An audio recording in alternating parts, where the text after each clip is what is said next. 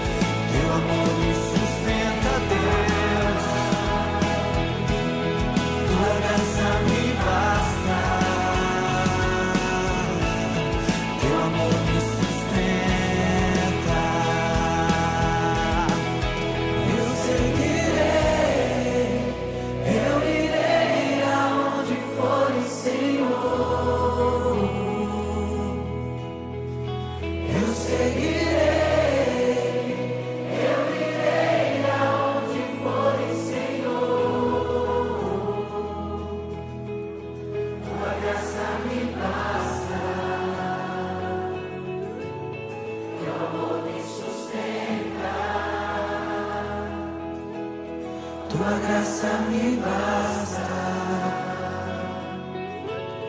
Teu amor me sustenta.